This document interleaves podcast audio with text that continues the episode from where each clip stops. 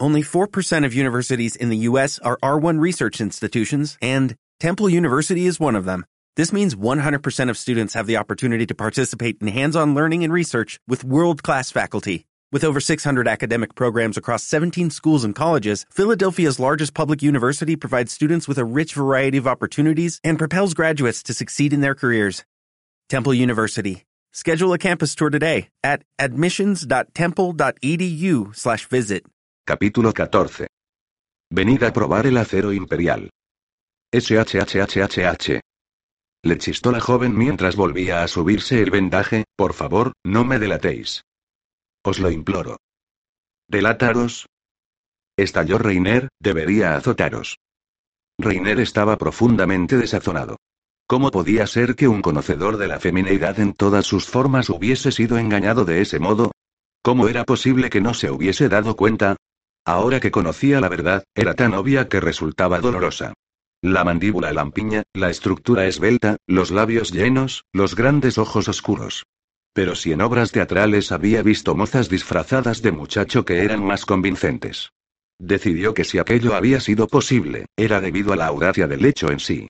Un hombre simplemente no podía aceptar que una mujer pudiera disfrazarse de soldado ni llevar la vida de un soldado, así que cualquier fallo en la charada, cualquier incertidumbre respecto a su sexo, era descartada antes de llegar a ser concebida porque nadie pensaría siquiera en considerar la posibilidad de que un soldado pudiese ser una mujer.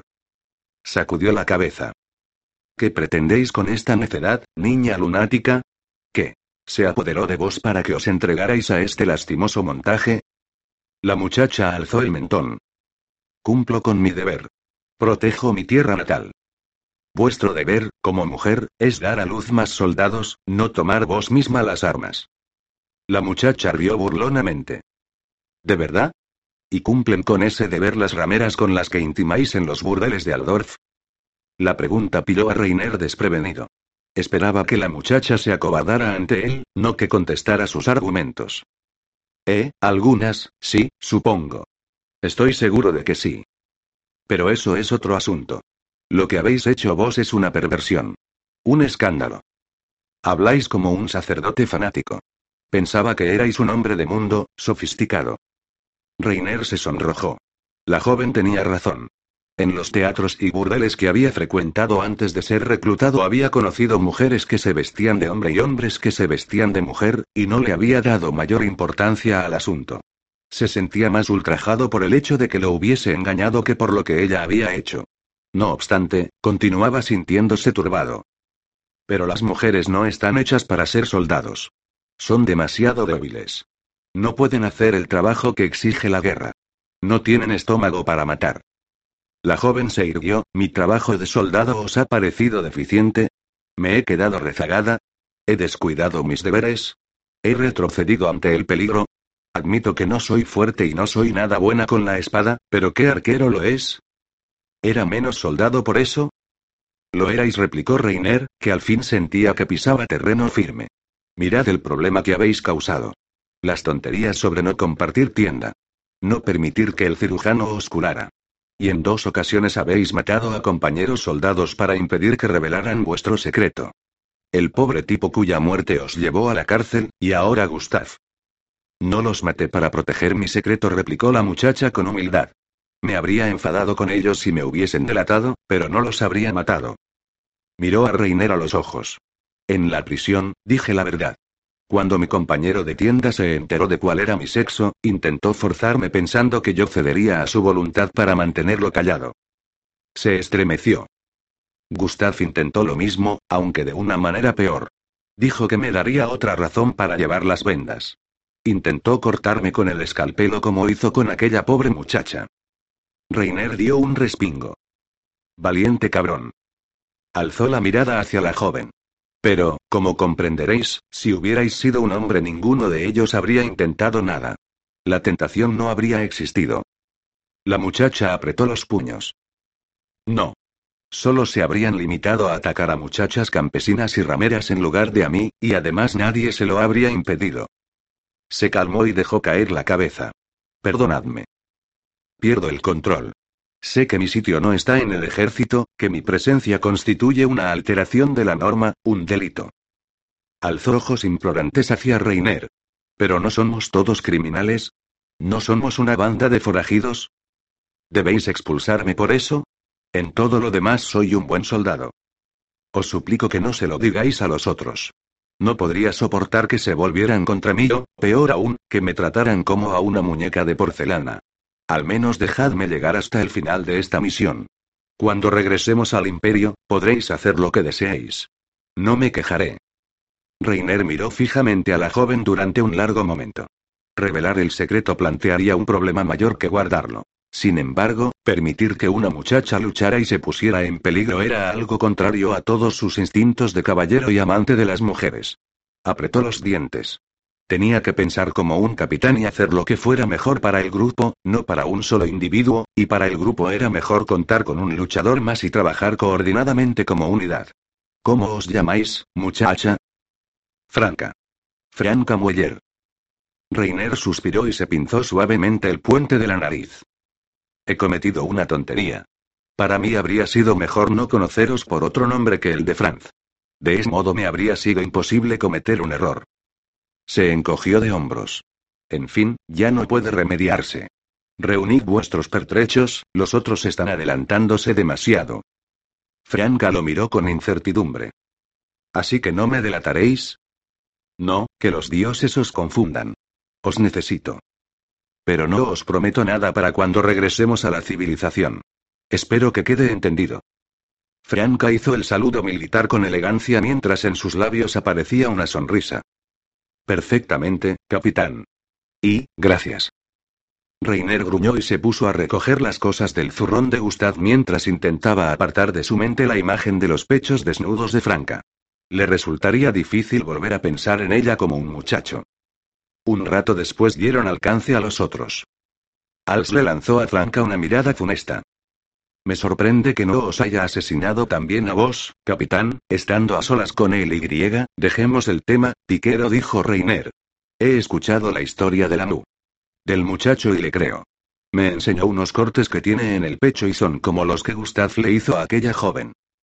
Parece que nuestro cirujano tenía gustos más amplios de lo que sospechábamos. Puede que así sea, dijo Pavel, pero no esperéis que duerma a su lado. Los hombres continuaron en pos de los lejanos sonidos de marcha.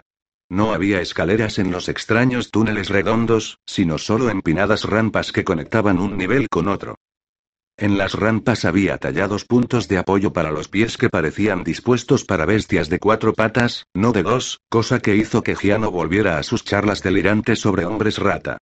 Los sonidos de marcha continuaban resonando justo encima de sus cabezas, y ascendieron cinco niveles antes de que comenzaran a sonar delante de ellos.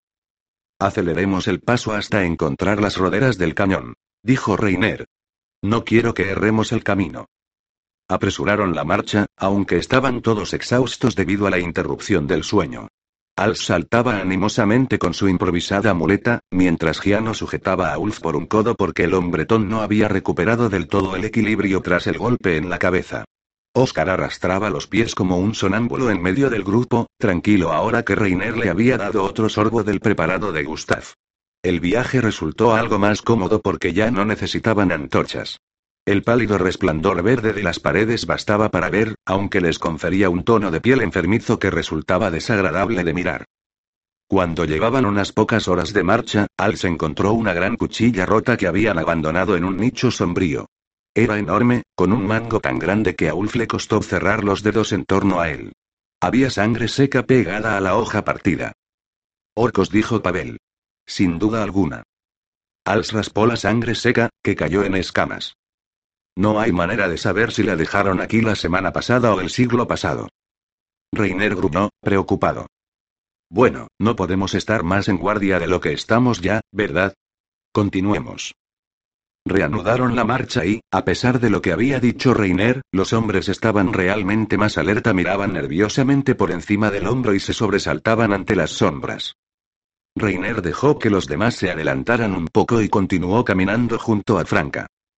Aún no entiendo cómo os hicisteis soldado. Dijo, ¿qué se apoderó de vos para que os metierais en esta vida? El amor suspiró Franca. ¿El amor? Soy hija de un molinero en una ciudad llamada Auburn. ¿La conocéis? Creo que sí. Justo al sur de Nuln, ¿verdad? Sí. Mi padre acordó un matrimonio para mí con el hijo de un comerciante de trigo de Nuln. Esperaba obtener un mejor precio del padre del muchacho. Yo, desgraciadamente, estaba enamorada del hijo de un granjero que iba a menudo a nuestro molino con su trigo yal. No me gustaba el hijo del comerciante. Era un burro. Pero mi padre no hizo caso de mis deseos. Como suele suceder tan a menudo con los padres, dijo Reiner con una mueca al pensar en su menos que comprensivo padre. El hijo del comerciante y yo debíamos casarnos la primavera pasada, y yo pensé que podría soportarlo si lograba escabullirme para ver a Jarl de vez en cuando, pero luego las hordas comenzaron su avance y Jarl fue llamado por Lord Bongos para que tensara el arco en defensa del imperio. Rió amargamente entre dientes. El hijo del mercader consiguió una dispensa porque él y su padre suministraban trigo al ejército. De repente me di cuenta de que me quedaría sola con aquel lastimoso fanfarrón mientras Jarl estuviera luchando lejos de mí y que... Y que Jarl podría no regresar. Ese es el destino de las mujeres desde el comienzo de los tiempos, comentó Reiner. Que el caos se lleve al destino de las mujeres. Se burló Franca. La víspera de mi boda, ya no pude soportarlo más. Me corté el pelo, le robé el arco a mi padre y huí a Goseim, donde el ejército de Lord Bongos estaba reuniéndose para marchar hacia el norte. Me alisté como hermano pequeño de Jarl, Franz, y adopté su apellido. Fueron. Se ruborizó. Fueron los mejores seis meses de mi vida. Estábamos juntos, compartíamos la tienda. Teníamos toda la felicidad que yo soñaba que conllevaría el matrimonio. Ahora le tocó a Reiner sonrojarse. ¿Pero cómo hicisteis para pasar por soldado? ¿Cómo aprendisteis a usar el arco? ¿Las costumbres de los soldados? Una vida de bordados y vestidos. Franca rió, ¿pensáis que soy una mujer de la nobleza? Era la hija de un molinero, y mi padre no era rico. Mi madre no tuvo hijos varones.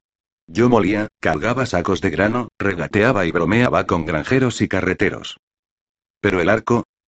Franca sonrió. Yal me enseñó. Fue mi compañero de juegos desde la infancia. Corríamos por los campos. Cazábamos ardillas en la granja de su padre. Jugábamos al príncipe y la princesa. Yo quería hacer todo lo que hacía él, así que aprendí a manejar el arco a su lado. Cuando él me avaló en el campamento de Bongos, nadie me echó una segunda mirada. ¿Y cómo llegasteis a matar al tipo que? Franca dejó caer la cabeza hacia adelante. Yal murió en el campo de Bodni a causa de una flecha envenenada. Supongo que entonces podría haber huido. Muchos lo hicieron. Pero la idea de regresar junto al hijo del comerciante, a su gran casa con la cama grande y los acobardados sirvientes. Se estremeció. No podía enfrentarme con eso. Y el ejército había llegado a gustarme. Yao y yo habíamos hecho buenos amigos allí. Éramos un grupo de hermanos. Y una hermana intervino Reiner. Un grupo de hermanos continuó Franca sin hacerle caso. Unidos contra un gran enemigo. Sentía que tenía un propósito en la vida. Y, con Jarl desaparecido, necesitaba algo que me hiciera desear conservar la vida. Sacudió la cabeza. Fui una estúpida.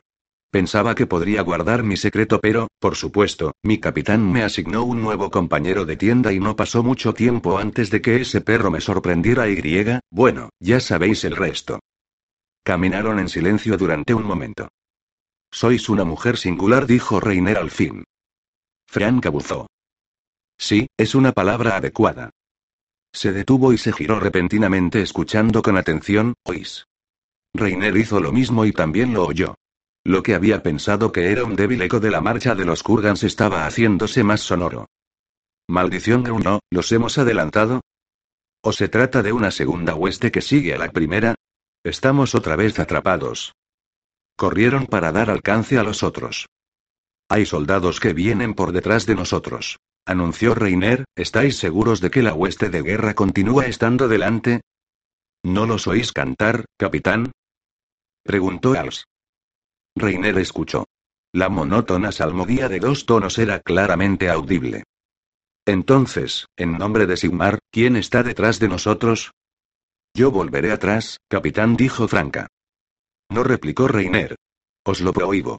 No estáis. Capitán. Se apresuró a interrumpirlo ella. Estoy recuperado del ataque de Gustav.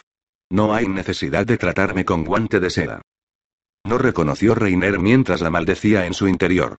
La estúpida muchacha intentaba deliberadamente obligarlo a ponerla en peligro. Pero habéis perdido más sangre que cualquiera de nosotros. Aún estáis débil. Giano retrocederá para explorar. Nosotros continuaremos avanzando a paso de marcha y le dejaremos señales cada vez que tomemos un desvío. Franca sacó hacia afuera el labio inferior.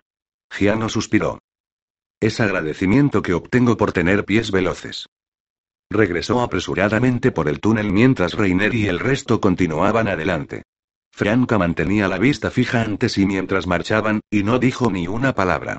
Reiner suspiró. Pasado otro cuarto de hora comenzaron a aproximarse a la columna del caos. Los distintos sonidos empezaron a diferenciarse entre sí el crujir y rechinar de las ruedas del cañón, el monótono canto de los soldados, el estruendo irregular de centenares de pies que marchaban. Entraron en un túnel más grande pero también perfectamente cilíndrico, con muchos túneles laterales, y al fin hallaron las huellas del carro del gran cañón, tan pesado que había resquebrajado el verdoso vidriado del suelo y lo había convertido en polvo resinoso. Reiner usó la daga para raspar en la pared una flecha que le indicara a Giano la dirección que habían tomado. Cautela ahora, compañeros, dijo. Están a pocos recodos de distancia. Lanzó una mirada a Franca. Eh. Yo encabezaré la marcha. Dadme 30 pasos de ventaja. Franca sorbió por la nariz cuando él se alejó sigilosamente. Siguieron avanzando de este modo hasta que al fin Reiner vio la retaguardia de la columna ante sí. Siluetas cornudas que arrastraban los pies a lo lejos, contra el amarillo resplandor de las antorchas. Se detuvo y alzó una mano para que la vieran los otros, a la vez atemorizado y aliviado. Era como seguir a un oso por el bosque para encontrar un arroyo. No quería perder al oso, pero darle a conocer su presencia era un suicidio. Los demás le dieron alcance. Si avanzamos a este paso, dijo, deberíamos mantenerlos justo a. El sonido de unos pies que corrían lo interrumpió. Los hombres se volvieron con las armas preparadas. Giano salió de la oscuridad, jadeando y con los ojos desorbitados. Pieles verdes. Dijo entre jadeos. Media legua atrás. Ellos casi verme. Callad. Susurró Reiner al tiempo que señalaba túnel adelante. Los Kurgans están justo ahí, ellos viniendo rápido continuó con voz más baja. Cazando. Pequeño grupos, dispersándose, todos caminos. Para cazarnos a nosotros, Preguntó Reiner. ¿Importa eso? Quiso saber Franca. Otra vez atrapados, gruñó Als, que Sigmar maldiga toda esta empresa. Lo ha hecho, compañero, le aseguró Pavel. Créeme. Aún no estamos atrapados, dijo Reiner. Aquí tenemos más túneles para maniobrar. Si podemos. Una voz tronante les dio el alto. Reiner dio un brinco. Él y el resto se volvieron hacia la columna de soldados enemigos a tiempo de ver unas sombras con forma de purgas que salían de un túnel lateral situado a 50 pasos de ellos. En la apagada luz verde resultaba difícil determinarlo, pero parecían mirarlos. Bueno, ahora sí que estamos atrapados, gruñó Reiner. Retroceder, y si empiezan a caminar hacia nosotros, corred. El grupo retrocedió por el corredor mientras del túnel lateral salían más kurgans. Volvió a oírse el quién vive. ¿Qué sentido tiene, capitán? preguntó Als. No podemos correr más que ellos, maltrechos como estamos. Sería mejor morir con gloria. Prefiero vivir sin gloria, replicó Reiner. Si a vos os da lo mismo. Vamos, acelerad. Tengo un plan. Als masculló algo que Reiner no entendió del todo acerca de demasiados malditos planes, pero cojeó valientemente con el resto del grupo que retrocedía con rapidez por el corredor. Al no obtener respuesta al quien vive, los Kurgans avanzaron cautelosamente mientras sacaban hachas que destellaban en verde al extraño resplandor de las paredes. Uno de ellos avanzó al trote hacia la fuerza principal. A Reiner le parecía que los hacheros mostraban más circunspectos de lo que decía su reputación, y se preguntó si también ellos sabían que había orcos en la zona. Se maldijo por no haber esperado que los Kurgans tuvieran exploradores patrullando el camino que seguirían. Era algo que un capitán de verdad habría sabido de modo instintivo. Los hombres acababan de llegar al túnel lateral por el que habían entrado originalmente, cuando un Kurgan solitario asomó la cabeza por la entrada de otro túnel situado justo detrás de ellos. Rió y le gritó algo con tono de desprecio al destacamento. Reiner no entendió las palabras, pero el significado estaba claro. solo son hombres. Una risa de respuesta resonó procedente del destacamento de hacheros, y Reiner yo que avanzaban al trote. Corred. Gritó Reiner mientras les hacía gestos hacia el túnel lateral. Oscar, Franca y Ulf echaron a correr seguidos por Giano, que aún no había recuperado el aliento tras su expedición de reconocimiento. Pavel y Als iban detrás, este último cojeando con la muleta y haciendo muecas de dolor a cada paso. Reiner tenía claro que Als no tardaría en rezagarse, y que Pavel no lo abandonaría. Ulf. Cargad con Als. Pavel, ayudad a Ulf a mantener el equilibrio. No, señor, protestó Als. Ningún hombre cargará conmigo. Yo lo llevo, dijo Pavel. No nos rezagaremos. Maldito sea vuestro orgullo, el de los dos les espetó Reiner. No permitiré que muráis por eso. Ulf. El ingeniero retrocedió, se cargó a Ars a la espalda, y continuaron corriendo mientras Pavel cogía a Ulf por uno de sus contusos brazos para guiarlo. Reiner oyó que los hacheros entraban en el túnel tras ellos. Ya estaban acortando distancias. Gritad, muchachos. Bramó, gritad tan fuerte como podáis. ¿Eh? Gritó Giano, confuso, ¿quieres ellos se encuentren nosotros? No solo ellos, replicó Reiner, que luego elevó la voz hasta un penetrante alarido, ¡eh! Verdosos. Carne fresca aquí. Venid a buscarnos. Ah, dijo Franca, sonriendo a su pesar.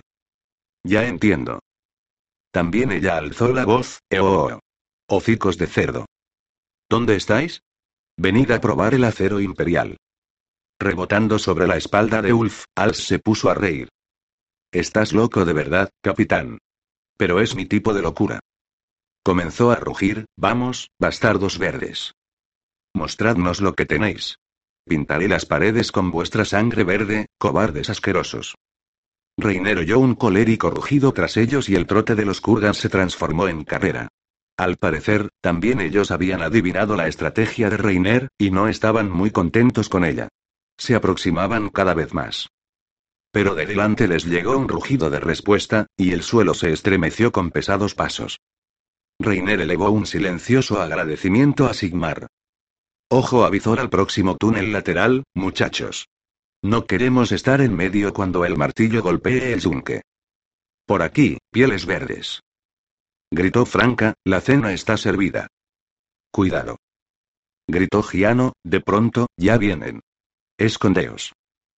Reiner captó en un fugaz vistazo, antes de lanzarse con los demás dentro de un túnel lateral, enormes formas borrosas armadas con enormes cuchillas de hierro negro. Los kurgans que los seguían gritaron, pero sus voces fueron ahogadas casi al instante por un rugido de monstruoso triunfo animal procedente de la dirección contraria. Unas voces que se parecían más a chillidos de jabalíes coléricos que a cualquier cosa humana, aumentaron su furia cuando los orcos cargaron. En el momento en que los orcos y los bárbaros del caos chocaron, el sonido fue como el de dos carretas de hierro llenas de carne que se estrellan la una contra la otra a una velocidad inimaginable. El estruendo fue instantáneamente seguido por el choque de cuchillas y hachas y los gritos de frenesí y agonía. Reiner no pudo resistirse a mirar atrás. Lo único que pudo ver en la mortecina luz verdosa fueron gigantescas siluetas que se movían violentamente, y el destello de filos agudos que se alzaban y caían. Adelante, muchachos, adelante. Dijo. Buscad un camino de vuelta al túnel Prim. Pero, de repente, Giano derrapó hasta detenerse. Ulf se estrelló contra él. ¿Qué sucede? preguntó Reiner. Tu plan funcionó demasiado bien, muchachito dijo Ars desde los hombros de Ulf. Viene otro grupo. Reiner maldijo al ver más sombras enormes que se les aproximaban desde lejos. Por fortuna, la zona estaba acribillada de túneles y pudieron escabullirse por otro pasadizo antes de que los orcos los vieran. Pero el sonido de pesados pies resonaba ahora por todas partes. No parecía haber ningún sitio al que ir que no estuviese abarrotado de orcos. Mi genio no deja de asombrarme, dijo Reiner con los dientes apretados cuando avanzaban con cautela por un túnel que describía una curva. No, lo haces bien, dijo Pavel. Siempre nos sacas de los apuros. Y nos metes en otros peores, murmuró. Al fin lograron abrirse paso a través del laberinto esquivando por el camino destacamentos de orcos y kurgans que correrían, y llegaron a salvo al túnel principal. Echaron a andar otra vez tras la columna Kurgan, pero no habían dado ni 20 pasos cuando vieron un destacamento de unos 50 bárbaros que corrían hacia ellos agitando sus antorchas. Iban encabezados por un gigante con faldares de malla negra junior al que trotaba un hachero que les señalaba el camino. Sin embargo, antes de que los nórdicos pudieran entrar en el túnel lateral, los orcos irrumpieron desde otros túneles a lo largo de sus flancos, rugiendo y chillando, y se lanzaron sobre ellos blandiendo enormes cuchillas. Reiner y los otros se refugiaron en un corredor lateral y observaron con pasmo la sangrienta refriega que tenía lugar ante ellos. Era un arremolinado caos de extremidades que se agitaban, hojas de armas golpeando y cuerpos que volaban. Los orcos atacaban con furia animal, compensando la absoluta falta de disciplina con la masa bruta de su carga. Los kurgans, casi imposiblemente musculosos según las pautas humanas, eran insignificantes comparados con los orcos, cuyo mero esqueleto tal vez pesaba más que la mayoría de los hombres. Derribaban a los kurgans, y a los que caían los cortaban en pedazos con cuchillas del tamaño de escudos. Los bárbaros del caos eran ligeramente más disciplinados. Tras la conmoción inicial de la emboscada de los orcos, los capitanes rugieron órdenes de replegarse y los bárbaros se apiliaron en torno a ellos, encarados hacia afuera para formar cuadros primitivos. En esta posición defensiva conformaron una pivotante muralla de acero, trazando círculos en el aire con las machas y cercenando las manos y los brazos de todos los orcos que intentaban penetrarla. Frustrados por esta simple maniobra, los orcos comenzaron a arrojarles cosas a los kurgans desde lejos. En los lisos túneles había muy pocas rocas, así que les arrojaban cabezas y extremidades cortadas y cuerpos enteros, tanto de bárbaros como de orcos, y tras el bombardeo volvieron a cargar. Pero aunque los cadáveres de orcos derribaron a más de un kurgan, ahora los nórdicos estaban preparados para las cargas, y la destreza de sus brazos sumada al alcance de las hachas comenzó a invertir la tendencia del combate. Unos cuantos grupos más de orcos salieron de los túneles laterales y se unieron a la lucha, pero los kurgans se mantuvieron firmes hasta que otro destacamento de bárbaros apareció aullando por el túnel y se lanzó a la refriega como un ariete. Los orcos no tardaron en perder las ganas de luchar. Se dispersaron por los túneles laterales como ratas que huyen de un terrier, abandonando a sus heridos a merced de los tiernos cuidados de los bárbaros. Reiner y sus hombres retrocedieron, preparados para huir si alguno de los orcos iba hacia ellos. Ninguno lo hizo. Ni tampoco los kurgans, que no se molestaron en perseguir a sus atacantes. En cambio, mataron a los orcos heridos, despojaron sus cuerpos de armas y corazas, y marcharon de regreso hacia la columna principal. Compañeros, dijo Reiner mientras dejaba escapar la respiración largamente contenida. Creo que volvemos a ponernos en camino. Los hombres comenzaron a avanzar a paso cómodo, siguiendo los sonidos de los kurgans que se alejaban. Siguieron a la hueste de guerra a prudente distancia hasta que ésta se detuvo para acampar. Reiner retrocedió más de media legua por el túnel antes de sentirse lo bastante seguro para acostarse. Quería estar bien lejos de cualquier piquete de guardia que los kurgans pudieran apostar en torno al perímetro de su campamento. La noche si era de noche, porque no había manera de saberlo dentro de los túneles donde no entraba luz solar. Pasó sin incidentes, y cuando los despertaron los sonidos de los kurgans que se preparaban para marchar, ellos hicieron otro tanto, más descansados de lo que habían estado desde que entraron en el mundo subterráneo. Reiner le dio otro sorbo de calmante a Oscar en el momento de ponerse en camino. Esperaba que estuviesen llegando al final de los túneles, porque quedaba poco elixir. A medida que avanzaban, los túneles laterales y las puertas comenzaron a hacerse más numerosos hasta que el mundo subterráneo se pareció menos a un sistema de túneles y más a los corredores y estancias de un castillo, o a las calles y avenidas de una ciudad donde las cámaras que mediaban entre ellas eran casas y edificios de viviendas. También eran más frecuentes las empinadas rampas que conducían a niveles superiores. Quienquiera que haya construido estos túneles. Dijo Reiner mientras miraban en torno con asombro, esto era su Aldorf. Tal vez sea Aldorf, comentó Oscar, sumido en ensoñaciones. Tal vez nos encontramos debajo de la calle de Caro Franci cerca de casa. Als buzó. No seáis tonto, muchacho. No hemos recorrido tanta distancia, ni por asomo. Da la impresión de que hayamos atravesado la mitad del mundo, comentó Franca. SHHHH, todos vosotros intervino Giano al tiempo que agitaba una mano. Creo que ellos deteniendo otra vez. El grupo se detuvo y escuchó, intentando determinar solo por el sonido lo que estaba sucediendo. A esa distancia, resultaba difícil. Podían oír órdenes vociferadas y el ruido de un gran bullicio y actividad, pero un nuevo sonido, un profundo aullido resonante que parecía producido por el viento dentro de un cañón de montaña, ahogaba cualquier otro detalle. Tendremos que hacer un reconocimiento, dijo Reiner. Tal vez podamos usar los niveles superiores para espiarlos desde arriba. Giano, venid conmigo. Franca le lanzó otra mirada furiosa, pero no podía decir nada. Reiner y Giano ascendieron por una rampa cercana y comenzaron a avanzar por un laberinto de túneles, galerías y cámaras. Pasaron por habitaciones y conjuntos de habitaciones que en otros tiempos habían tenido puertas bajas de madera desaparecidas hacía ya mucho tiempo junto con el contenido. A cada giro se detenían para asegurarse de que el sonido de los kurgans procedía de delante, y luego proseguían. Al fin, tras subir hasta un tercer nivel, al girar en un recodo el resplandor de las antorchas y el ruido ascendieron hacia ellos desde una abertura redonda que tenían delante. Giano le hizo un gesto a Reiner para que se pusiera sobre manos y rodillas, y ambos gatearon hasta la entrada, que daba a una ancha grada que rodeaba una enorme cámara circular. Había gradas por encima y debajo de ellos, escalonadas como los asientos de un anfiteatro, con las mismas rampas empinadas que las conectaban a intervalos regulares.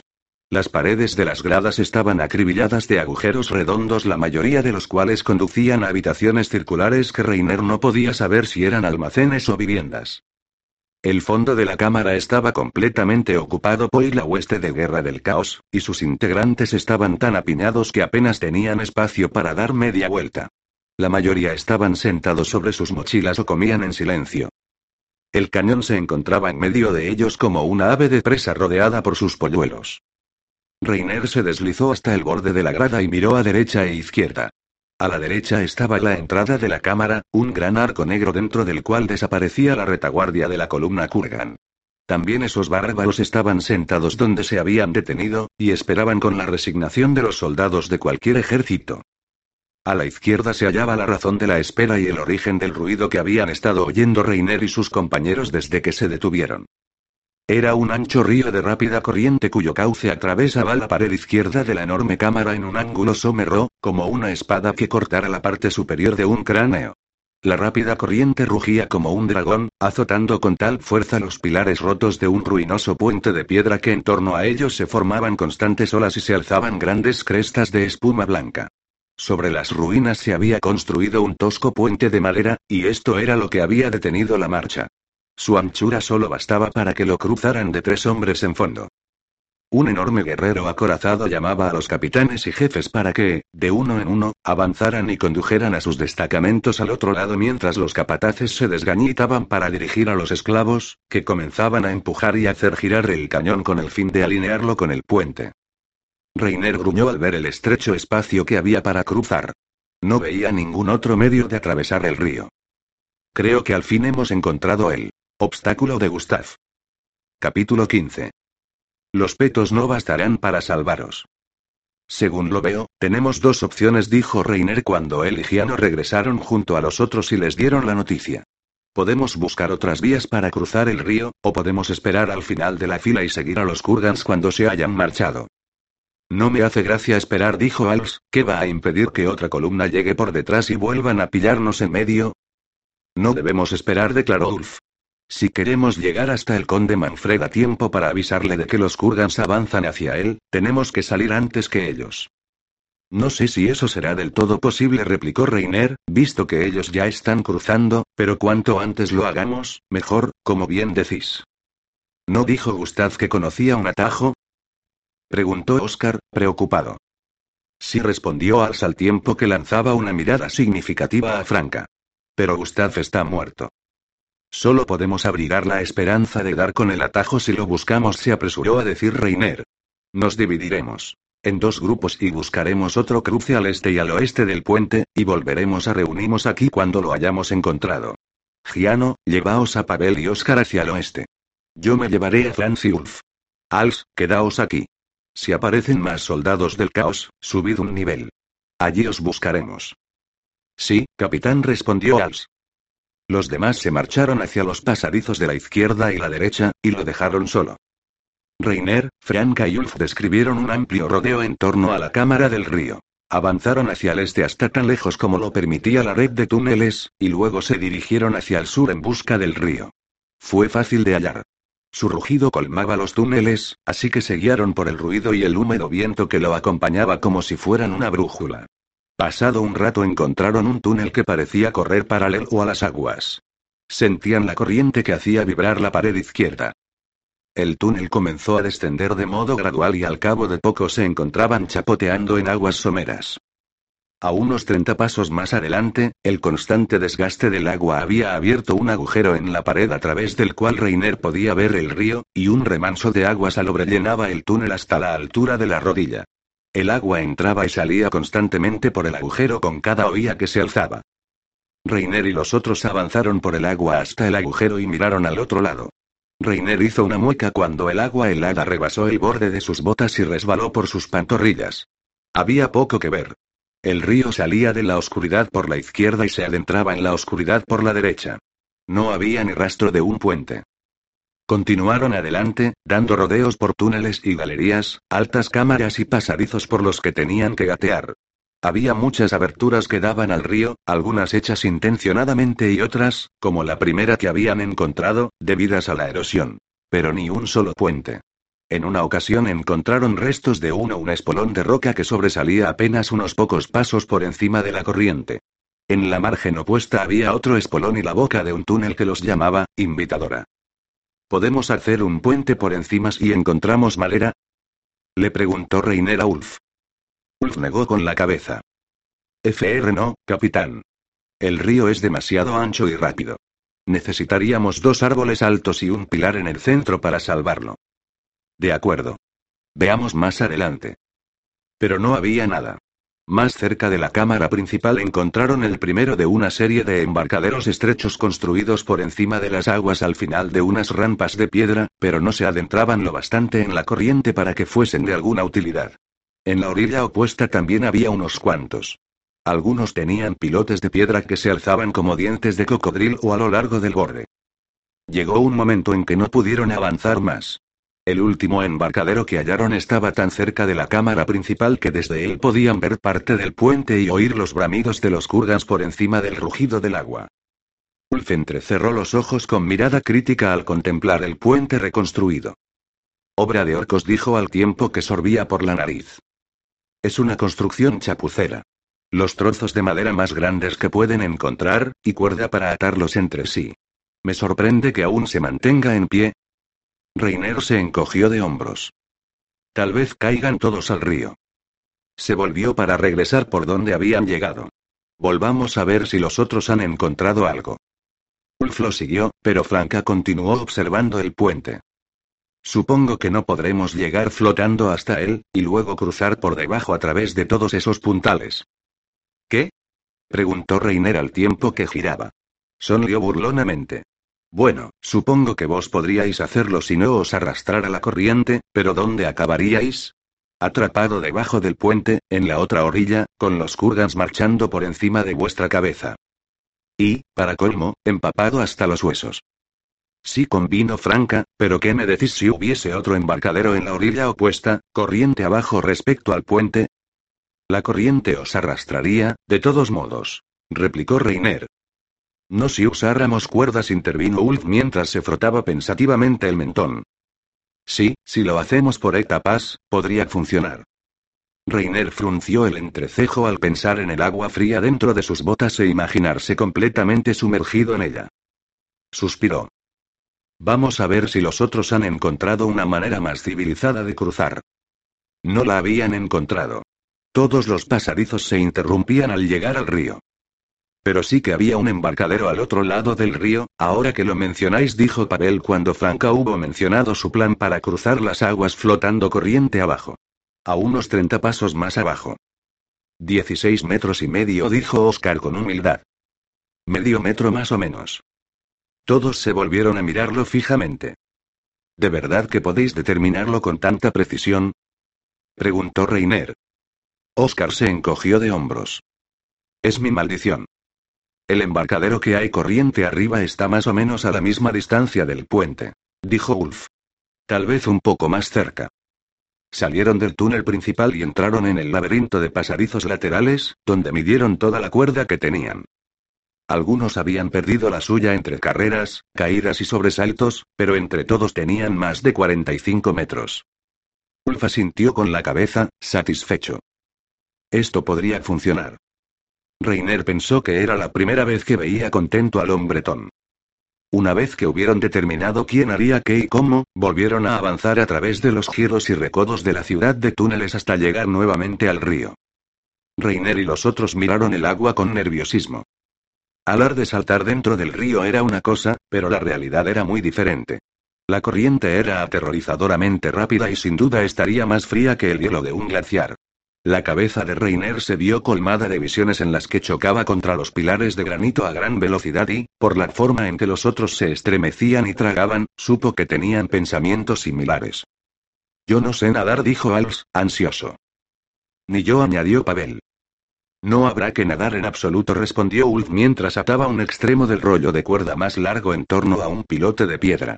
De todas formas, la corriente os llevará más rápido que si fuerais nadando. Lo que debéis hacer, intervino Reiner, aterrorizado él mismo aunque hacía todo lo posible para que pareciese fácil, es contener la respiración e intentar permanecer bajo el agua hasta que estéis debajo del puente. No queremos que un comedor de basura mire al agua y nos vea chapotear. Tendremos que dejar atrás los petos o nos hundiremos como piedras, advirtió Ulf. Dejar los petos. Gritó Als, ¿estás loco? ¿Y si tenemos que luchar contra los Kurgans? Si nos encontramos luchando contra los Kurgans, dijo Reiner, los petos no bastarán para salvarnos. Ulf volvió a mirar hacia el puente mientras iba desenrollando la cuerda. Luego giró la cabeza hacia Oscar. Artillero, ¿a qué distancia está el puente? Con un interés absoluto, Oscar estaba examinando un agujero que tenía en el justillo. Oscar lo llamó Reiner. Oscar, despertad, muchacho. ¿A qué distancia está el puente? Oscar alzó los ojos, parpadeando, y luego los entrecerró para mirar hacia el puente. 14 metros y medio. Me gustaría tomar otro sorbo del frasco, por favor. Cuando lleguemos a la otra orilla le prometió Reiner. Ulf desenrolló 14 metros y medio de cuerda, valiéndose de su enorme bota para medirla. Si la dejo demasiado corta no llegaremos al puente, comentó. Si la dejo demasiado larga, nos daremos un cabezazo contra él. Reiner tragó con dificultad. En ese caso, será mejor que yo vaya primero, puesto que soy el que tiene la cabeza más dura. Quería ser el último, pero de un líder se esperaba que diera ejemplo. Ulf ató la cuerda en torno a la cintura de Reiner. No jadeéis al salir a la superficie, dijo. Podrían oíros. ¿Por qué no atarme una piedra a los pies y dejarme sin sentido de un golpe? gruñó Reiner. Así no me verían, seguro. Dio la impresión de que Ulf estaba considerándolo como una posibilidad. Reiner dio media vuelta y se sentó al borde del embarcadero de piedra. Se llenó los pulmones de aire, exhaló y volvió a llenárselos. Se dio cuenta de que por muchas veces que respirara profundamente no estaría preparado, así que, con un suspiro, comenzó a hundir su cuerpo en el río. La conmoción que le causó el agua fría casi lo hizo gritar, y la fuerza de la corriente le tiraba de las piernas con tal ferocidad que lo que había tenido intención de que fuera un grácil deslizamiento silencioso se transformó en un torpe chapuzón cuando fue arrancado del embarcadero por el agua. No había dificultad ninguna para permanecer bajo la superficie. El río lo atraía hacia sí como una amante. No podía ver nada, ni sentir nada más que el frío y el poder de la corriente que lo golpeaba. Pero el viaje acabó casi tan rápidamente como había comenzado. Se detuvo con brusquedad, boca abajo, con la cuerda muy tensa en torno a la cintura mientras el río lo lanzaba de un lado a otro como si fuera una cometa en un fuerte vendaval. Extendió los brazos y palpó en busca del pilar. Era casi imposible luchar contra la corriente, mantener los brazos extendidos a los lados. Si se relajaba en lo más mínimo, los brazos serían impulsados por encima de su cabeza. Le ardían los pulmones, le estallaban, desesperados por llenarse de aire. Al fin, su mano izquierda tocó piedra y él tiró con los brazos para acercarse al pilar. Su cabeza salió a la superficie y, en el último momento, recordó que no debía jadear e inhaló lentamente aunque desea, 190 va a llenarse los pulmones con profundas inspiraciones. El pilar de granito se alzaba a menos de un metro por encima del agua. Trepó hasta la erosionada parte superior y se aferró, tembloroso y débil, a la parte inferior de la estructura de madera del puente de los orcos. Alzó la mirada y prestó atención por si percibía alguna señal de que lo habían descubierto, pero no oyó más que el interminable golpeteo de las botas de los kurgas que pasaban por arriba. Tenía tanto frío que apenas sentía los dedos de las manos.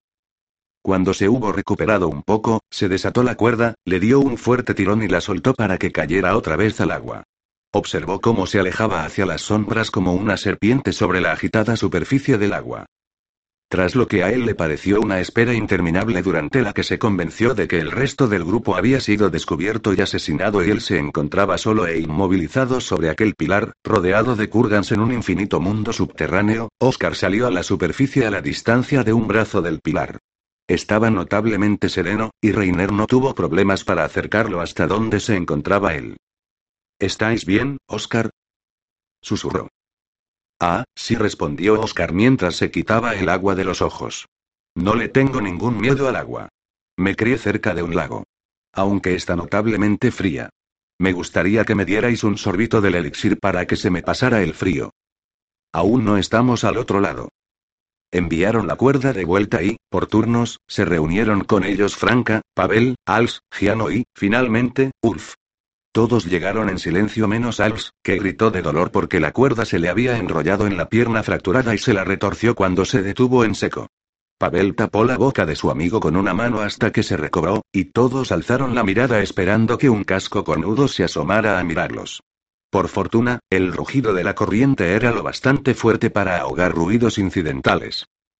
Cuando por fin llegó Ulf y se hubo desatado, arrancó un trozo suelto de roca del pilar y lo ató al extremo de la cuerda para que se hundiera y no delatara su presencia al flotar en la superficie.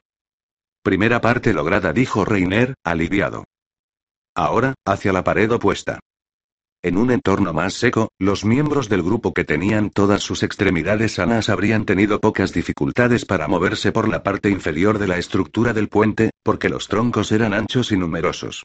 Por desgracia, la madera no había sido curada ni tratada de ninguna forma, de hecho eran troncos acabados de cortar de los que aún manaba savia por los extremos, y estaba resbaladiza a causa del musgo y las algas, así que cada paso debía ser muy cuidadoso. En algunos puntos los troncos estaban tan mal unidos atados con cuerdas en lugar de sujetos con clavos o clavijas, que se movían al pisarlos. A Reiner le recordó una ocasión en que había estado jugando subido a los manzanos de la huerta de su padre tras una lluvia de primavera, y se había torcido una muñeca al perder pie. Para Als, con la pierna fracturada, y para Oscar, que tenía fracturado un brazo, el recorrido era imposible si no los ayudaban. Había que prestarles apoyo a cada paso del recorrido. Pavel cuidaba de Als, como de costumbre, y Reiner permaneció junto a Oscar, dándole apoyo y cogiéndolo de la mano cuando era necesario. Hubo algunos resbalones casi desastrosos, pero al fin todos alcanzaron la pared opuesta y se sentaron o recostaron contra los resbaladizos troncos para recobrar el aliento. Ulf estaba sacudiendo la cabeza, consternado. Escandaloso. Un niño podría haber construido un puente más sólido. Mirad. Señaló con un grueso dedo las cuerdas que mantenían juntos los troncos. Han usado cuerda de la peor calidad. Se ha aflojado y podrido con la humedad. Con unos pocos tajos de cuchillo aquí y allá, toda la estructura se... Su voz se apagó y se le pusieron los ojos vidriosos. Ni se os ocurra, pedazo de loco, dijo Reiner adelantándose a lo que iba a decir. Pero debemos hacerlo. Susurró Ulf, repentinamente animado por la emoción, debemos hacerlo. Podríamos detenerlos. Más de la mitad de la hueste quedaría atrapada al otro lado del río con el cañón. Necesitarían días, tal vez semanas para reconstruirlo. ¿Qué es esto? Preguntó Als, ¿qué tiene intención de hacer? Quiere derribar el puente, explicó Reiner. Con nosotros aquí. Miró a Ulf y sacudió la cabeza.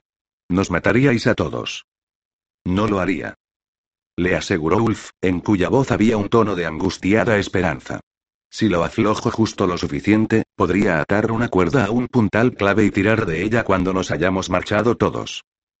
Y si lo aflojáis demasiado, nos caerá sobre la cabeza antes de que podamos hacer nada. Puntualizó Reiner. Ulf apretó los puños para controlar su temperamento. Capitán, soy ingeniero. Esto es lo que sé hacer. No vais a confiar en mí cuando estamos en mi terreno, como yo he confiado en vos cuando estábamos en el vuestro. Sí que confío en vos como ingeniero. Mi temor es que estéis permitiendo que vuestra ansiedad por detener a los Kurgans ahogue vuestros conocimientos de ingeniería en sueños ilusorios. Todos alzaron la mirada al darse cuenta de que en lo alto reinaba el silencio. Ya no había soldados que cruzaran el puente. ¿Es que se han marchado todos? preguntó Franca. No puede ser, declaró Als. El silencio concluyó con nuevos rugidos y restallar de látigos que, tras un largo momento, fueron seguidos por un crujir de madera, un gemir de esclavos, y un rozar de hierro sobre piedra. El cañón dijo Pavel. Están moviendo el cañón. Ulf se volvió a mirar a Reiner con ojos implorantes. Capitán, esta es una oportunidad que no debemos desaprovechar. Si podemos hundir el cañón en el río, no solo los enlenteceremos, sino que los castraremos. Serán una amenaza la mitad de peligrosa que ahora. Puede que incluso renuncien y se marchen a casa. Reiners mordió el labio inferior. No tenían mucho tiempo para actuar. Y. De acuerdo, dijo al fin, ¿qué necesitamos hacer? Ulf le devolvió una ancha sonrisa y se puso a atar lo que les quedaba de cuerda al puntal más cercano a la pared. Als y Oscar. Vosotros os ataréis a esta cuerda y esperaréis aquí. El resto de nosotros nos dispersaremos a lo largo de este flanco del puente y cortaremos las cuerdas que atan los puntales entre sí. Una vez que desenrolléis las cuerdas, traedlas aquí y atad un extremo a este pilar y el otro a vuestra cintura. No debemos saltar al río sin estar atados, pero si el puente comienza a ceder, saltad, atados o no. ¿Me habéis entendido? Entiendo que sois un loco y vais a matarnos a todos, dijo Als, pero comenzó a atarse la cuerda en torno a la cintura. Reiner, Ulf, Franca, Pavel y Giano se apresuraron a retroceder entre los maderos. El cañón se aproximaba. No quedaba mucho tiempo.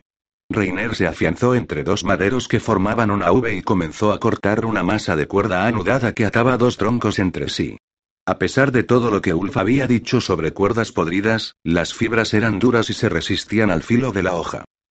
Tenía ganas de cortarla a golpes pero no quería arriesgarse a hacer ruido. A su izquierda, Franca cortaba febrilmente. Giano estaba a su derecha, maldiciendo para sí mientras trabajaba y mirando constantemente hacia arriba. El cañón aumentaba de velocidad y, a pesar de estar mojado y medio congelado, Reiner empezó a sudar. Había una buena probabilidad de que el cañón derribara el puente sin su ayuda. Ante sus ojos pasaron imágenes en las que quedaba atrapado en el fondo del río. De lo alto llegaron gritos de alarma y el puente se estremeció con un impacto demoledor. Reiner se aferró a los puntales que temblaban y se balanceaban. Contuvo la respiración. Cosa asombrosa, el puente permaneció intacto. Dejó escapar el aire. Oyó cómo los kurgans gritaban y volvían a restallar los látigos. Por el sonido, parecía que los esclavos habían empujado el cañón contra una de las barandillas. Un alivio momentáneo. Reiner comenzó a cortar otra vez mientras los esclavos salmodiaban un extraño cántico y comenzaban a tirar del camión para hacerlo retroceder e intentarlo de nuevo. Al fin logró cortar el grueso cáñamo y comenzó a desenrollarlo, pasando el brazo en torno al tronco una y otra bebarra, como un sastre que midiera la cintura de un sacerdote gordo. Ya había desenrollado la cuerda y cortado hasta la mitad del extremo que estaba atado, cuando el cañón volvió a avanzar con un ruido atronador, y esta vez los esclavos lo orientaron correctamente. Las pesadas ruedas de llantas de hierro resonaron sobre las tablas de madera, y todo el puente pareció gemir de dolor. Reiner oía cómo la madera se comprimía y movía en torno a él. Como el puente no se desplomó de inmediato, se puso a cortar otra vez. Franca pasó por su lado con la agilidad de una araña, con un rollo de cuerda colgado de un hombro. Giano casi había acabado. Lo habían logrado. Un grito repentino y un chapuzón procedente del otro extremo del puente hizo que Reiner volviera la cabeza con rapidez. Pavel estaba aferrado a una viga de soporte, con las piernas colgando sobre el agua. Un tronco se alejaba flotando por el río, seguido de un enredo de cuerda. Por los cojones de Sigmar. Maldijo Reiner al tiempo que alzaba la mirada con temor. ¿Lo habrían oído los soldados del caos? Cortó a golpes las últimas hebras de su cuerda, se la echó sobre el hombro y avanzó como un mono por los troncos a la máxima velocidad que pudo. Las manos del piquero resbalaban al intentar subirse al resbaladizo tronco. Una voz áspera les gritó desde lo alto. Reiner alzó la mirada y sus ojos se encontraron con los de un capataz kurgan cuyo casco destellaba a la luz de las antorchas. Durante un momento, ambos quedaron inmóviles, luego el capataz desapareció y Reiner oyó que gritaba la voz de alarma. El cañón se detuvo. Ulf gritó Reiner cuando llegó hasta Pavel, nos han descubierto. Ataos y al agua. Pero aún tengo que retirar la billeta central.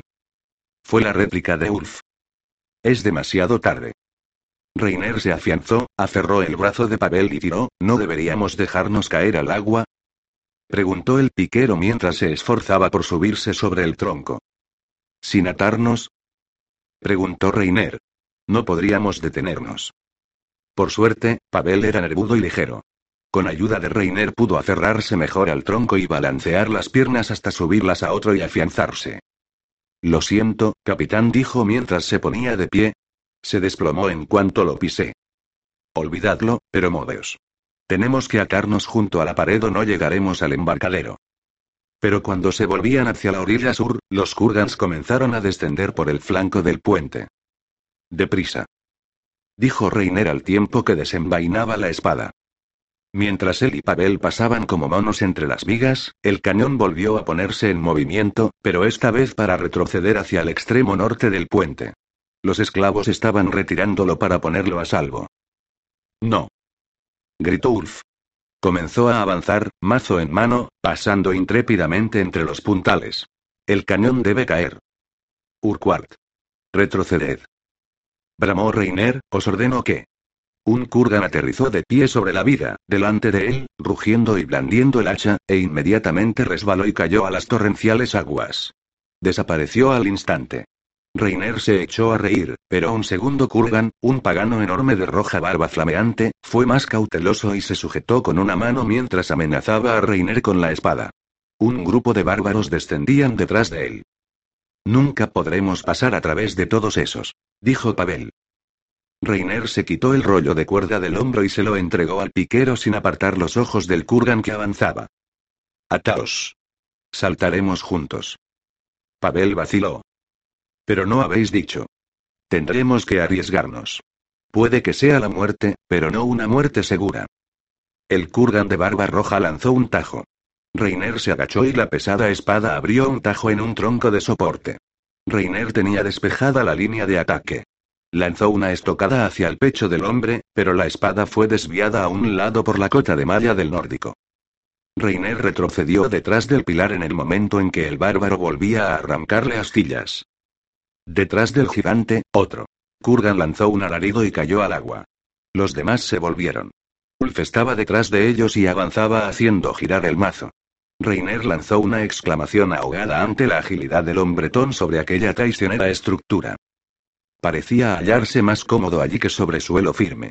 Era debido a todos los años pasados trepando arriba y abajo por andamios, construyendo fortificaciones, decidió Reiner, durante un momento, cuando otro Kurgan caía víctima del mazo de Ulf, Reiner pensó que el ingeniero podría lograrlo, pero cada vez eran más los Kurgans que descendían por el flanco del puente. Parecía que no se acababan nunca. La batalla no podía ganarse. Atado, capitán, dijo Pavel detrás de él. Y. Atadme la cintura. Reiner se agachó para esquivar otro cauteloso golpe lanzado por el bárbaro de barba roja, y retrocedió. Sintió que las manos de Pavel pasaban en torno a su cintura, Ulf. Bramó, retroceded. Abandonad el puente. No. Gritó el ingeniero, tengo que dar solo un golpe. Retrocedió ante dos kurgans, se deslizó en torno a un pilar y acabó detrás de ellos. Saltad. Gritó, saltad todos. Me reuniré con vosotros. El Kurgan de barba roja saltó hacia adelante y le lanzó un golpe a Reiner, que saltó desesperadamente hacia atrás y esquivó la hoja de la espada por poco más de un centímetro, pero perdió el equilibrio. Sus pies salieron disparados hacia adelante y él cayó de espaldas. Vio brevemente a Pavel que agitaba brazos y piernas, y luego la gélida agua negra se cerró sobre él. La corriente tiró de su cuerpo río abajo como una mano gigante. La respuesta a si Pavel había acabado de atarlo llegó casi de inmediato. Se detuvo con un tirón brutal y la fina cuerda le penetró dolorosamente en la cintura. Algo se estrelló contra su costado izquierdo. Pavel. La corriente tiraba de ellos como dos hombres tendidos lado a lado sobre un potro de tormento. El frío era insoportable. Reiner luchó para bajar los brazos y aferrar la cuerda. Intentó sacar la cabeza fuera y el agua rompió contra su mentón como si fuera la proa de un barco y le llenó la boca. Al fin logró coger la cuerda. Tiró de ella y consiguió salir a respirar llenando los pulmones de aire. Pavel luchaba a su lado para hacer lo mismo. Reiner soltó una mano y lo cogió por la nuca. Estuvo a punto de volver a hundirse al ayudarlo, pero Pavel halló al fin la cuerda y ambos asomaron hasta los hombros por encima de las olas, aunque con un esfuerzo considerable. A la derecha, Reiner vio que Oscar, Franca, Alsigiano también estaban en el agua, todos juntos debido a que sus cuerdas se habían enredado entre sí. Se encontraban muy cerca del embarcadero y se esforzaban por alcanzarlo. Un Kurgan pasó chapoteando entre ellos, intentando nadar, y Reiner volvió la mirada hacia el puente. El cañón ya casi había regresado a la orilla norte, con los esclavos tirando de él por un extremo y empujándolo por el otro. Debajo de ellos, Ulf lanzaba su mazo contra un puntal de soporte del centro del puente mientras los Kurgans avanzaban hacia él desde todas partes. Le asestó un poderoso golpe que Reiner oyó incluso por encima del ruido del agua, pero el puntal permaneció en su sitio. Volvió a lanzar el mazo contra el soporte, pero un Kurgan saltó hacia él y le hizo errar el golpe. Ya lo rodeaban por todas partes, lanzándole tajos y estocadas. Ulf recibió un corte en un hombro y otro en una pierna. Rugió e hizo girar el mazo en círculo, lanzando tres Kurgans al agua. Otros cinco ocuparon el lugar de los caídos. Pavel comenzó a tirar de la cuerda para intentar regresar al puente, luchando contra la corriente del río. Maldito estúpido. Gritó, tirad, capitán. Tenemos que ayudarlo. Ulf. Gritó Reiner a pleno pulmón. Saltad, estúpido. Ulf golpeaba a diestra y siniestra como Sigmar en batalla y, asombrosamente, por un momento los Kurgans retrocedieron ante él, inseguros sobre los inestables maleros. En un último intento desesperado, Ulf volvió a golpear el poste y se produjo un terrible impacto que por fin lo soltó. Salió girando, rebotó entre vigas y travesaños, y cayó al agua. Los kurgans que estaban debajo del puente quedaron inmóviles y miraron en torno con inquietud. Al principio pareció que no había sucedido nada, pero luego el puente gimió como un gigante melancólico. Se aflojó otro puntal y cayó al río, y luego otro. Con un rugido de furia, uno de los kurgans saltó hacia Ulf y descargó su espada como si fuera el hacha de un verdugo. Reiner observó con horror que el tajo atravesaba la clavícula del ingeniero y continuaba hasta llegar al corazón, haciendo brotar un chorro de sangre. Ulf estaba muerto, pero dio la impresión de que, al matarlo a él, el Kurgan también había matado al puente al caer el ingeniero, lo mismo hizo la construcción, deformándose y desmoronándose con lenta elegancia. El maldito estúpido dijo Reiner, gimiendo ostensiblemente. Le dije. El puente se hundió primero por el centro y luego se desintegró en toda su longitud. En el extremo norte, los capataces chillaban a los esclavos para que tiraran con más fuerza, pero el gran camión aún estaba sobre las tablas y comenzó a rodar hacia atrás deslizándose por la inclinación que aumentaba con rapidez, arrastrando consigo esclavos y bárbaros del caos hasta que al fin su peso fue excesivo para los soportes que quedaban y se hundió junto con la estructura que caía. El cañón aplastó a Ulf y a los guerreros Kurgans y los arrastró consigo al hundirse en las aguas con un enorme estruendo. Una ola grandiosa se alzó sobre las aguas y corrió río abajo cuando la boca de demonio del camión se hundió en la corriente como un monstruo marino en el momento de morir. Reiner sintió que se aflojaba la tensión de la cuerda que le rodeaba la cintura cuando el puente se desintegró en troncos y tablas que flotaban a la deriva hacia ellos. Preparaos le gritó Reiner a Pavel, y se arriesgó a echar tina mirada hacia Als, Franca, Oscar y Ciano, que justo en ese momento estaban subiendo al embarcadero. Franca yacía, jadeando, sobre las losas de piedra. Giano intentaba desesperadamente subir una pierna. Luego llegó la ola, que cubrió el embarcadero con una masa enorme de agua que les llegaba hasta la cintura. Mientras era zarandeado por la ola, Reiner vio que Franca y Giano eran barridos del embarcadero y devueltos al río junto a Oscar y a Als. El único hecho afortunado si podía definírselo así fue que la ola empujó a los cuatro hacia Reiner y Pavel. De hecho, casi los lanzó contra ellos, y Reiner tuvo que alzar las manos para desviar las rodillas de Oscar cuando pasó junto a él dando vueltas. Cogedlos. Le gritó Reiner a Pavel, sujetadlos bien. Reiner y Pavel intentaron coger algo en el revoltijo de extremidades y torsos. A través de los chapoteos y la espuma, los ojos de Reiner se encontraron con los de Franca, a quien aferró por un brazo y atrajo hacia sí. Pavel pilló a Als por el cuello de la camisa. Al fin morimos todos juntos, ¿eh? Resopló Giano escupiendo agua. Cuidado. Gritó Franca. Reiner miró atrás, y un enorme tronco que bajaba girando sobre la ola estuvo a punto de hundirle el cráneo. Lo alejó de una patada y otro le golpeó la espalda. Los restos del puente pasaban junto a ellos, girando y chocando entre sí con tremendos golpes, mientras las cuerdas, como telarañas, los enredaban y mantenían juntos. Una cuerda chocó con el pecho de Oscar y tiró del artillero, que a su vez arrastró a sus compañeros. Als alzó la cuerda y la pasó por encima de la cabeza de Oscar, que estaba apenas consciente. Als y Pavel intentaban mantenerlo fuera del agua, pero también ellos estaban hundiéndose. Reiner atrapó un tronco enmarañado en una cuerda y lo retuvo. Subí todos.